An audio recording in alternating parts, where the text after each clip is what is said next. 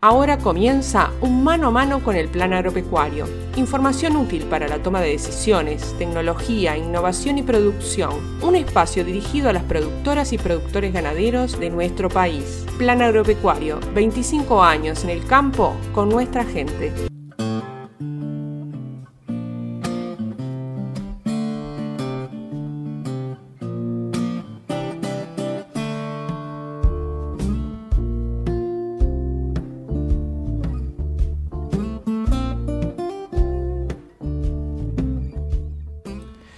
Buenos días amigas y amigos, es un verdadero gusto como todas las semanas estar compartiendo este espacio de media hora junto a ustedes a través de estos medios de comunicación, a través de Radio Carve, de Radio Tabaré y de la hora del campo. También programas que quedan a disposición de todas y todos ustedes en Spotify y también a través de la página web del Plan Agropecuario.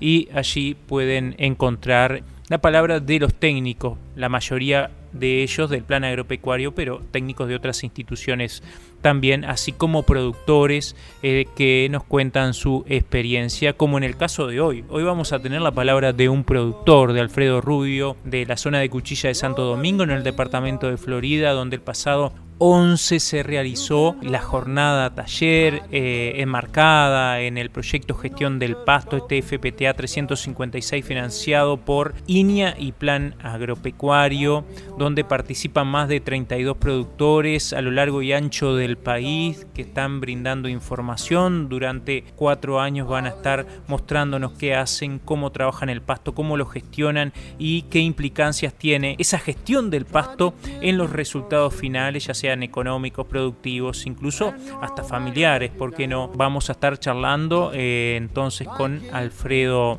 Rubio sobre su establecimiento, por qué está participando en este proyecto, qué hace, qué tipo de pastoreo realiza, qué tipo de producción, qué orientación productiva. Sobre estos temas vamos a estar conversando con el productor. Más tarde vamos a tener la palabra de el ingeniero agrónomo Hernán Bueno, técnico del plan agropecuario en el departamento de Canelones. Vamos a estar conversando sobre la situación actual en ese departamento, cuál es el estado de, las pasturas, el estado del ganado, cómo viene la mano luego de estas lluvias, estas precipitaciones, como él va a estar diciendo que se dieron a mitad de enero y también en la primera quincena de febrero, cómo afectaron estas precipitaciones a la producción en ese departamento, pero con un foco principal que es eh, la disponibilidad de pasto que se ha incrementado notablemente de las pasturas sembradas, de las pasturas implantadas, las artificiales que eh, han tenido una explosión importante con este calor, con estas temperaturas más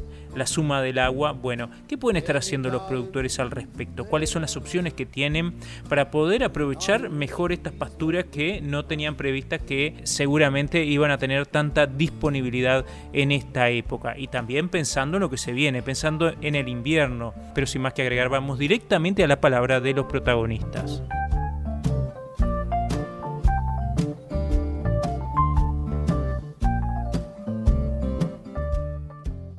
Bueno, queridas y queridos oyentes, como les comentábamos, íbamos a estar charlando con Alfredo Rubio, productor de Cuchilla de Santo Domingo en el departamento de Florida, con quien compartimos una tarde en el marco del taller de jornada de campo que se realizó eh, por parte de técnicos que están trabajando en el proyecto Gestión del Pasto. Allí estaba Juan Andrés Moreira, Marcelo Pereira y bueno, quien organizó este taller, facilitó y realizó mediciones la ingeniera agrónoma María Fernanda Bove. Bueno, ahí tuvimos la oportunidad de conversar justamente con Alfredo, conocer el establecimiento, recorrerlo, ver este, las particularidades que tiene, que caracterizan a la ponderosa este establecimiento familiar de 500 y poco hectáreas, eh, la orientación productiva, claro está, y bueno, con él conversamos sobre justamente cómo realiza todo su trabajo, cómo es su sistema. Así lo presenta Alfredo. Alfredo, lo primero que te diría es que nos cuentes dónde estamos, qué tipo de sistema es, cuál es la orientación productiva, el tipo de pastoreo que se realiza. Estamos en el departamento de Florida, altura del kilómetro 143 de la ruta 6. Acá es un campo de 512 hectáreas es un campo todo de recría e invernada o solo recría, es abierto a, de acuerdo al negocio. Este, se hace, es un establecimiento se aplica pastoreo rotativo tecnograzing sobre campo natural mejorado, algo de verdeos y algo de, praderas. Este, dependiendo, hoy, en día estamos buscando negocios más cortos, este, por el momento, eh, si no se compran terneros y se lleva hasta cuota, o, invernada. ¿En qué consiste este pastoreo? ¿Cuáles son las particularidades que lo diferencian de otro tipo de rotaciones? Es un pastoreo rotativo, la, única diferencia es en el armado del sistema de pastoreo, que son en líneas separadas por, por líneas fijas, en la parte de campo natural y en la parte de pradera se arma la parcela todo, todos los días, se arma una parcela el manejo del pasto que se hace, eh, bueno, dependiendo de los crecimientos de pasto que tenemos en, el momento, es eso, en época de seca, ahora la seca se, alargó las rotaciones y bueno, a medida que empezó a llover y, los crecimientos este, del pasto aumentaron, eh, pasamos a mitad de pastoreo. Lo que sí siempre tratamos es trabajar con pasto. ¿Cómo se realiza el pastoreo? ¿Es estructural, eh, teniendo en cuenta los tiempos ya sea de salida o de entrada del ganado? No, pastoreo, pastoreo rotativo nunca es estructural, es, este, es muy dinámico. Sí es importante, eh, hemos pasado por varias etapas. cuando empezamos con el pastoreo rotativo, venimos con la cabeza de comernos el pasto que crece para maximizar producción. Eso nos pegó un golpe en el, al tercer año, se plantó una sequita y el ejercicio nos, nos pegó un golpe de producción de carne, pasamos de 190, pasamos a 140. Este, es un establecimiento con altos costos fijos y, bueno, no, nos pegó en el ejercicio, entonces a partir de ahí empezamos a, ver que tenemos que ir más bien mirando el pasto. El pasto es el que nos va a indicar el, ganado que va a llevar. Tratamos de, ya te digo, siempre trabajar con pasto. Lo, lo planificamos en invierno, una rotación de 70-80 días Ah, básicamente sobre campo natural, después en el invierno puede pasar cualquier cosa en el medio, puede ser que nos tengamos que ir a más días o, a veces a menos días como este año, que el invierno pasado vino unos calorcitos ya temprano y tuvimos un crecimiento importante, entonces fin de agosto, principio de septiembre tuvimos que cambiar la rotación. Entonces es algo, es dinámico. Uno planificás ¿sí? Te pones una foto, pero después en el medio de esa foto, de, esa, de la película, este, pasan muchas cosas que no, no te puedo decir un, cuánto, cada cuánto, no, no, te puedo decir. Sí se planifica nomás, pero está, este, depende la naturaleza, lo que, cómo, cómo vendría las rotaciones, se maneja. Evidentemente hay muchos potreros. ¿Cuántos potreros hay en 500 hectáreas? ¿Cuántos trabajas? Ah, no, los tengo contados, pero son, deben andar alrededor de 200, no sé, o, más o menos, pero no los tengo contados. Yo lo armo por sistema, sé que un lote me va a comer dos sistemas, esos dos sistemas tienen X cantidad de potreros y en base a eso armo la rotación. Nunca los conté, la verdad, no, no los conté los, los potreros en total, no, no los tengo contados. Pero sí me importa que cuando armo la rotación de primavera, la rotación de otoño, la rotación de verano, la hago en base a la cantidad de poteo que tiene cada sistema, ahí pongo un lote, la carga y está. Es una planillita muy sencilla que manejo y con eso lo manejo. En la recorrida pudimos ver que, este, que bueno, hay nuevas sombras, hay un trabajo en la planificación de infraestructura. ¿Cómo realizaste esta planificación? ¿Tuviste en cuenta el agua? ¿Tuviste en cuenta la sombra? Bueno, el tema de la sombra es un tema, acá lo que buscamos es el, el bienestar animal, que el, ganado estando bien te responde en ganancia. Este, bueno, empezamos con el pasto, con el agua en la parcela, agua limpia.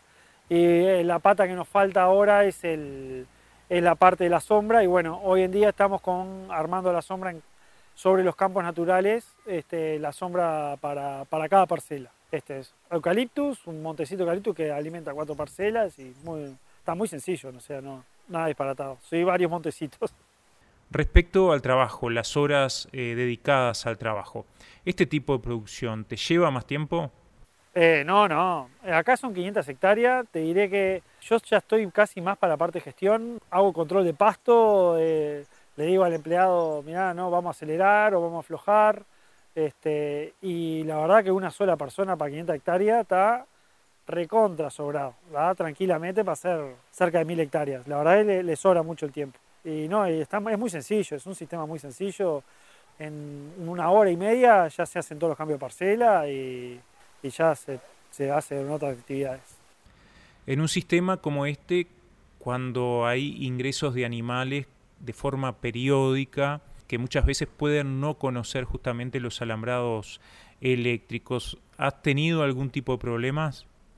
Tengo, hay un lugar de aprendizaje que está al lado de las casas con muy patea 8, está en 8 la patada, doble hilo, y lo metemos ahí, es un espacio grande, este, con agua ahí en la parcela, y ahí están unos días, después que, después que lo prueban, que al en una semana ya están aptos para, para entrar, ya le toman miedo al hilo y ya después pasan a los sistemas.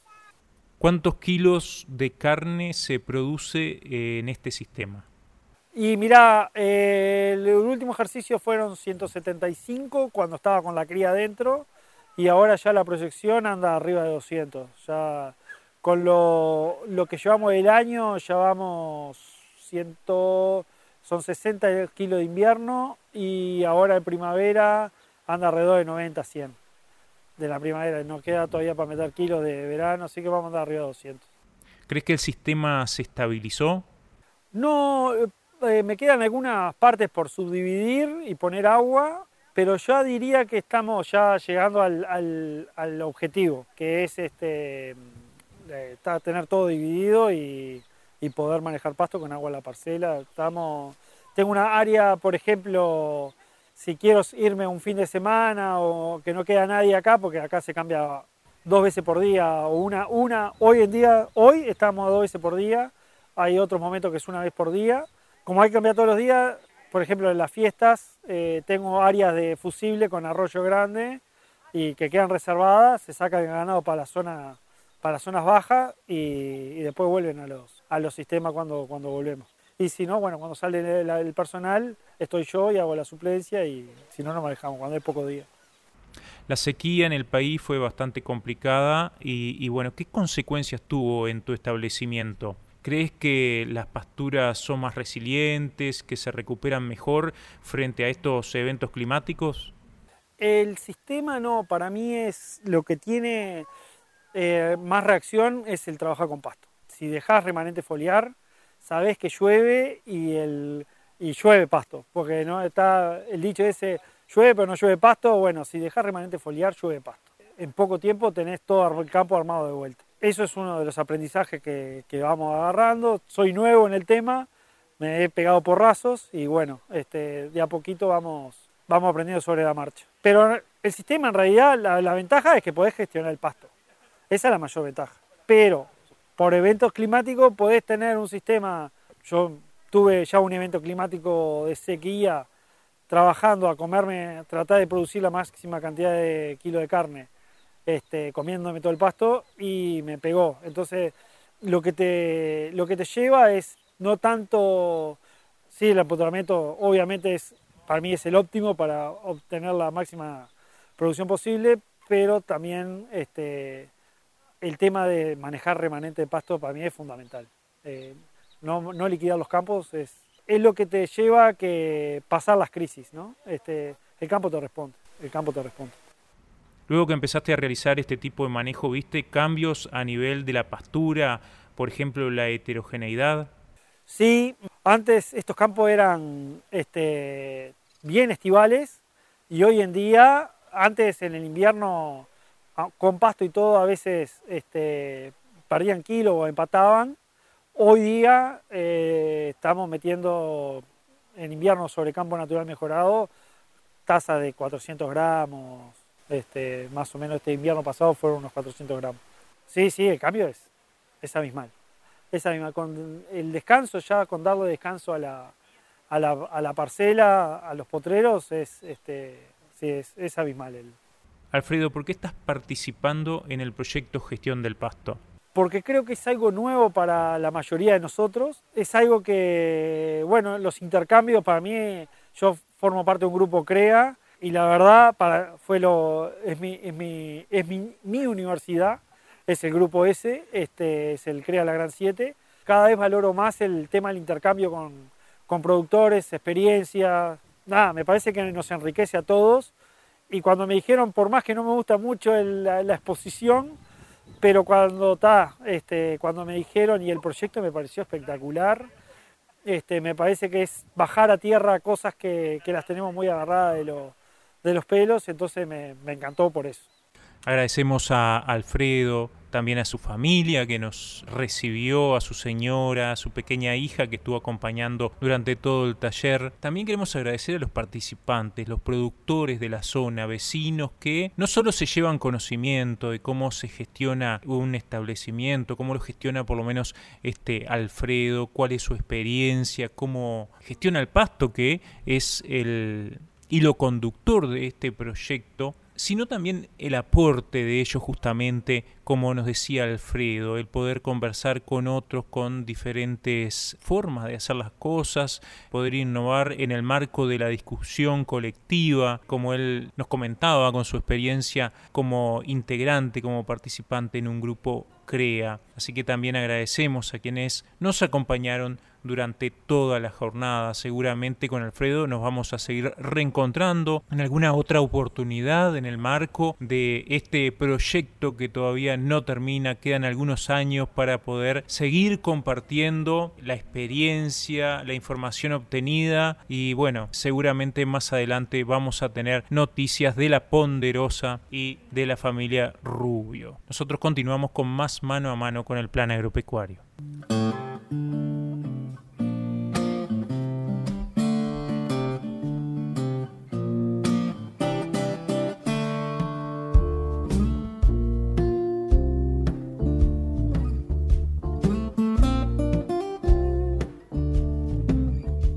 Como siempre, las actividades del plan agropecuario son muchas. Están abiertas las inscripciones para realizar el curso ganadero a distancia, un histórico curso de más de 18 años que se viene realizando, más de 1.700 personas que ya han participado en él. Es, siempre ha sido este, un curso emblema del plan agropecuario y bueno, este año hay muchas inscripciones ya realizadas. Le comentamos que el próximo 4 de marzo van a estar cerrando las inscripciones, que va a estar comenzando el 18 de marzo, un curso semipresencial de ocho meses donde participan todo el cuerpo técnico del plan agropecuario. También les comentamos que se encuentran abiertas las inscripciones para realizar el curso a distancia de mejoramientos extensivos que va a estar comenzando el 7 de marzo. Las inscripciones van a estar cerrando el 21 de febrero. Tendrá una duración de cinco semanas. Estará a cargo de los ingenieros agrónomos Santiago Barreto y Ricardo Barbat. Estos dos cursos, para participar en ellos, se pueden inscribir a través de la página web del Plan Agropecuario, en planagropecuario.org.uy. También jornada de manejo de campo natural que se va a estar realizando en el paraje Averías Río Negro a partir de las 9 de la mañana. El día 24 de febrero estará a cargo este evento, esta actividad del ingeniero agrónomo Marcelo Pereira. Ganadería sustentable con pastoreo racional. Este es el, la jornada de lanzamiento del proyecto que se viene realizando, un proyecto interinstitucional aterrizado en el campo demostrativo Santa Bernardina de la Sociedad Rural de Durazno. Se va a estar realizando el próximo 25 de febrero a partir de las 9 de la mañana justamente en la sede de Santa Bernardina, allí en el local de la Sociedad Rural de Durazno en el marco de Expo Durazno 2022. Escuchando este hermoso tema musical, continuamos con más mano a mano con el plan agropecuario.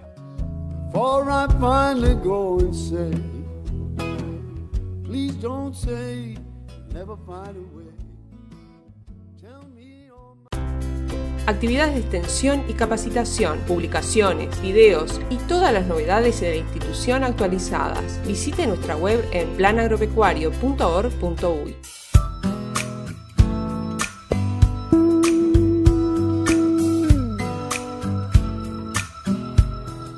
como decíamos, íbamos a estar charlando con Hernán Bueno, técnico del plan agropecuario en el departamento de Canelones, sobre el estado de las pasturas, fundamentalmente las pasturas sembradas, teniendo en cuenta las últimas lluvias, precipitaciones que le hicieron muy bien a los sistemas productivos, fundamentalmente al sur del Río Negro. Y bueno, sobre esto vamos a estar conversando con Hernán ¿Qué podemos hacer? Porque en muchos casos hubo eh, un crecimiento exponencial de las pasturas que no estaba previsto porque la situación venía este, bastante complicada para los sistemas productivos. ¿Cuáles son las opciones que tienen los productores hoy y cómo se tienen que preparar previendo que ya hay que pensar en la alimentación, en el pasto disponible, en la capacidad de los sistemas de mantener el ganado en una época también complicada como es el invierno. Así que sobre esto vamos a estar charlando con el técnico.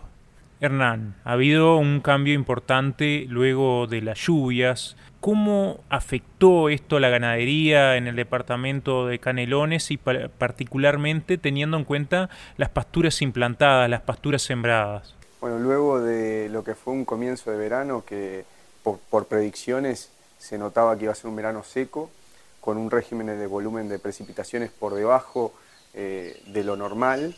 Eh, el escenario productivo cambió totalmente en lo que es la región sur y particularmente en el departamento de Canelones, dado precipitaciones que se dieron de forma frecuente y con un volumen que ayudó a despegar a los cultivos que, habíamos tenido y a los campos naturales que venían este, realmente con muy poco forraje dado por la seca que se estaba instalando estas precipitaciones que fueron en el entorno de la segunda quincena de enero y este, eh, esta primera quincena de febrero, como viene aconteciendo, ayudan mucho y potencian mucho las pasturas que tenemos. Primero, por lo que es este, la respuesta que tenemos de ellas ante lo que es el agua y por otro lado la acumulación de nitrógeno que teníamos en el suelo que ayuda a potenciarlas y a despegar en su producción. Esto cambió el escenario productivo totalmente para lo que es la ganadería, vacuna, ovina y además este, la lechería, al tener buena cantidad de forraje, este, el escenario en cuanto a la dieta animal cambió, aunque esto no quita que se hayan consumido algunas de las reservas forrajeras que ya se venían haciendo en la primavera para cubrir en general periodos de déficit este, de pasto acentuados más hacia el invierno, y por otro lado también lo que vimos a través de este cambio forrajero fue que el pasto eh, pasó mucho a los productores, sobre todo en pasturas sembradas, dado que todo el pasto creció en el mismo momento y esto hizo que el escalonamiento forrajero que en general se da, el productor tuviera que eh, atender otro tipo de herramientas o alternativas para poder eh, distribuir ese, alimento para lo que es el ganado.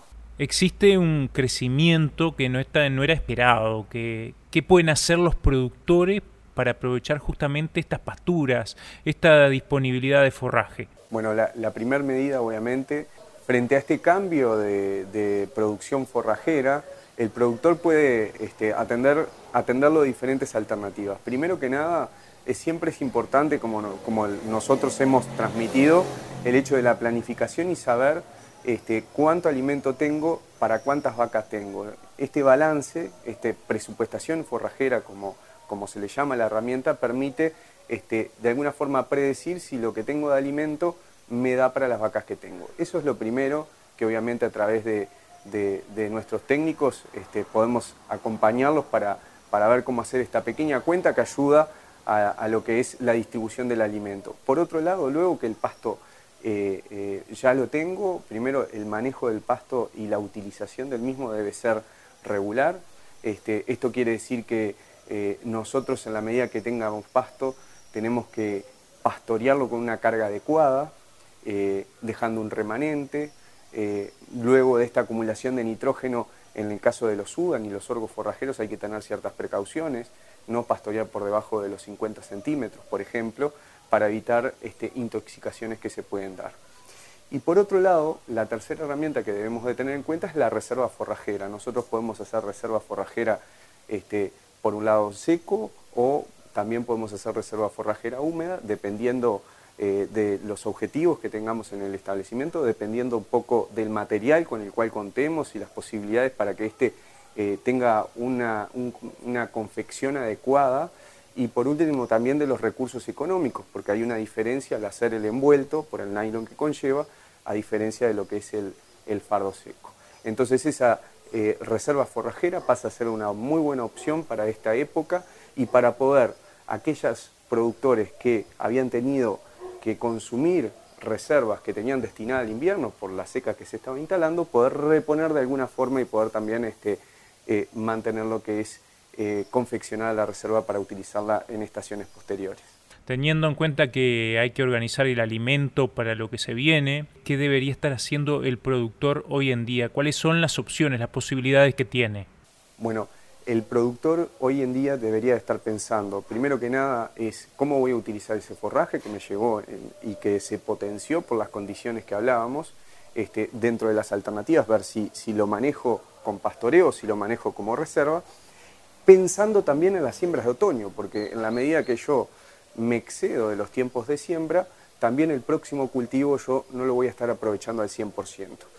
Eh, no aprovecharlo al 100% quiere decir que eh, el costo que yo tengo de ese cultivo por hectárea, de implantarlo y de por qué no mantenerlo con fertilizaciones o aplicaciones de herbicida o rotativas para, para evitar el emalizamiento, amortizar esos costos en el tiempo de todo su ciclo de cultivo. Es decir, que el productor hoy en día tiene que estar definiendo, si ya no definió, lo que son las siembras de otoño, pensar en siembras, este, en este momento se están sembrando las avenas, porque antes nos daban las condiciones por, falta de, agua, y este, por otro lado también estar pensando en las siembras temprano, que pueden ser de praderas bianuales o de praderas de larga duración de cuatro más años.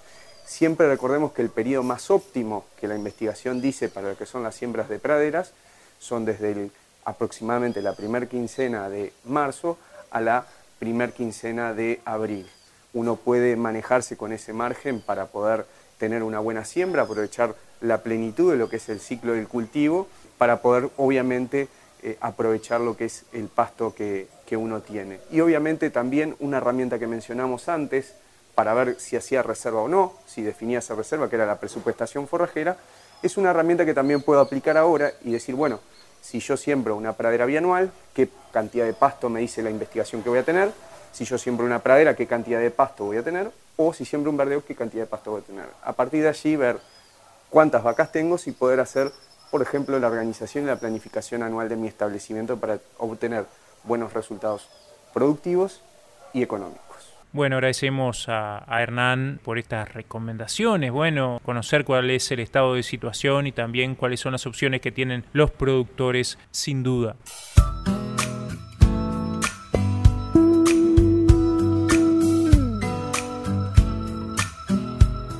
Amigas y amigos, ha sido un gusto haber compartido otra nueva emisión de Mano a Mano con el Plan Agropecuario, 30 minutos que esperamos hayan sido de su agrado. Nosotros los despedimos hasta la próxima semana. Saludamos a quienes nos escuchan a través de Radio Carve en todo el país, quienes nos escuchan en la zona litoral norte a través de Radio Tabaré de Salto y La Hora del Campo. También quienes este, sabemos que on demand nos escuchan eh, a través de Spotify, eh, ya que hay varios productores nos han comentado que, bueno, ponen el teléfono, lo conectan a la radio de la camioneta y escuchan el programa sin estar en directo, simplemente ingresando a la aplicación Spotify y, bueno, seleccionando mano a mano con el plan agropecuario en el buscador y allí van a tener a disposición todos los programas disponibles para que ustedes puedan escucharlos cuando se les ocurra. Nosotros nos reencontramos la próxima semana con más información, más herramientas, más experiencias, más recomendaciones del plan agropecuario.